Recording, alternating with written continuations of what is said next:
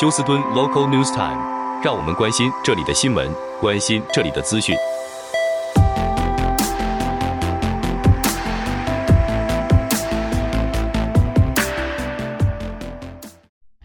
亲爱的听众朋友，您好，我是美君，很高兴在今天星期四的节目当中，在空中和听众朋友们一块的来关心一下发生于 Houston 和德州的重要消息。首先和听众朋友们播报的是，在天气方面，今天星期四天气仍然是十分的温和，那么最低气温四十多度，最高气温七十多度，全天只有百分之二十下雨的机会。但是到了 Weekend 将会有显著的天候变化，将会有雷。阵雨，到时候请听众朋友们要特别的留意了。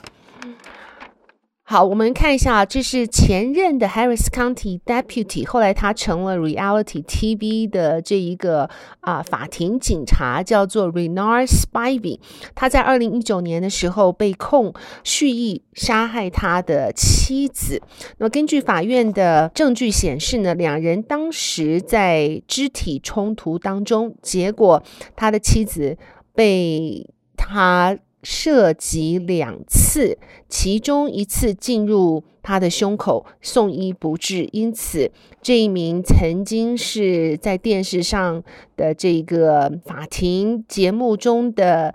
警察 Renard Spivey 被逮捕，而且控告谋杀罪。可是，在昨天休斯顿的法庭上，却得到了一个惊人的结果，说他的这。一个呃两次开枪的原因是意外，而不是故意的，因此将他宣判是无罪。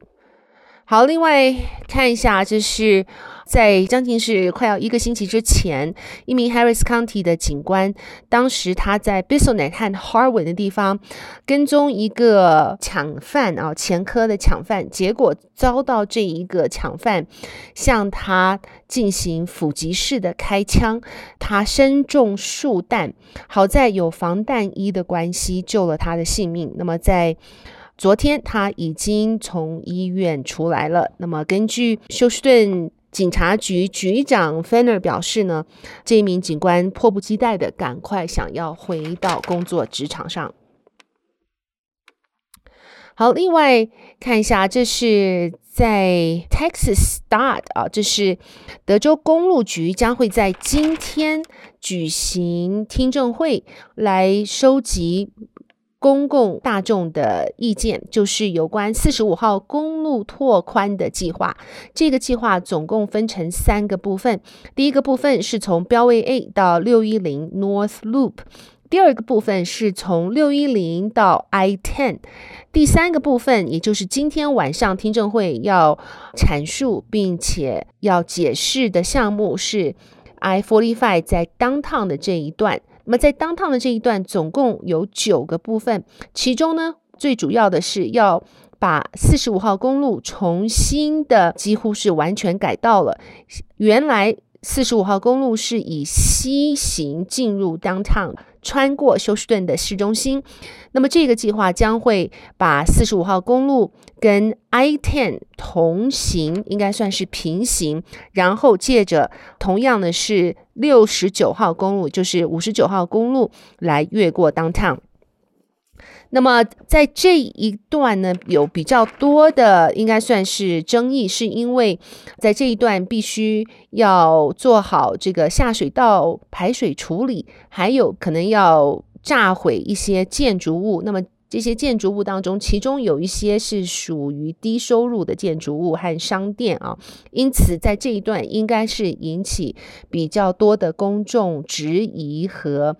问题的。那么，在今天的公众听证会呢，是在 Downtown 的 St. John's Church，时间开始是傍晚的五点到七点。好，那么在休斯顿马上要选新市长，那么现在有一群自行车人士，昨天在 Harris County 政府门口抗议啊，他们希望得到下一届市长的。注意，就是说，让休斯顿城市有更多的自行车的航道，并且保护更多自行车人士的安危，因为在二零二三年就有十三名自行车的人士不幸因为这个车祸的关系而身亡。虽然最近在 Downtown 附近，应该是 District D 的部分呢，花了十万美金，正在改修或是强化对过马路行人的安全的这个项目，但是这个项目并没有包括对自行车人士的安全项目，因此。他们觉得这一个是一个非常不可忽视的安全项目，而不论是 District D 的议员或是未来的市长，将会对这一个要求做出反应。好，再来看一下，这是在日前发生靠近。Texas City 的一个化工厂叫 ltva 当时因为他们的一个化学气体泄露，这个化学气体叫 phosgene，造成了八名员工不适送医治疗。那么其中一名员工已经让他出院回家休养。那么他接受访问的时候呢，他表示工厂当时是因为压力闸。失灵的关系，所以让这个气体外泄，有许多的员工感到肺部的功能因此受到影响，感到恶心、呕吐等等的现象。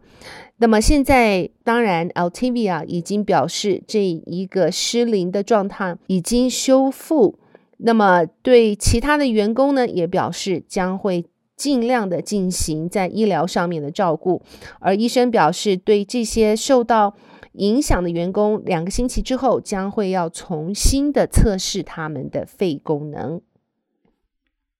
好，接下来看一下这则消息。HISD 的员工表示，他们对 HISD 的带薪休假政策感到不满和困惑。在一份流传的备忘录之后，员工可能会因为使用超过提供十天的休假而面临自动解雇的现象。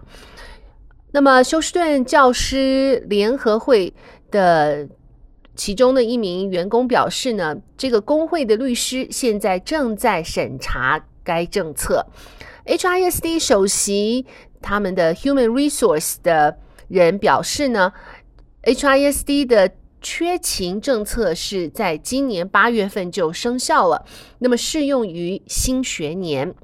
内曼澄清说，任何 HISD 的员工如果使用超过十五天的自由或是非自由假期，将违反该学区的高缺勤政策。这些员工可能会面临纪律处分，包括通过主管审查情况的逐案批准来解雇。因此，无论你是选择休假，或是想要参加社区活动，我们都称之为自由决定。HISD 他们的 Human Resource 或是人事部，他们表示，你能够亲自的来上班，但是你却决定不向主管部门请假，这就是我们所说的自由决定。或是在那十五天之内，你因病。而没有来上班，两者都包括在这十五天的总数中。HISD 表示，员工在没有医生证明的情况下连续休假三天之后，将会受到警告。发出警告的主管还可能对员工进行书面警告。HISD 表示，员工应该将连续休假的时间限制为两天。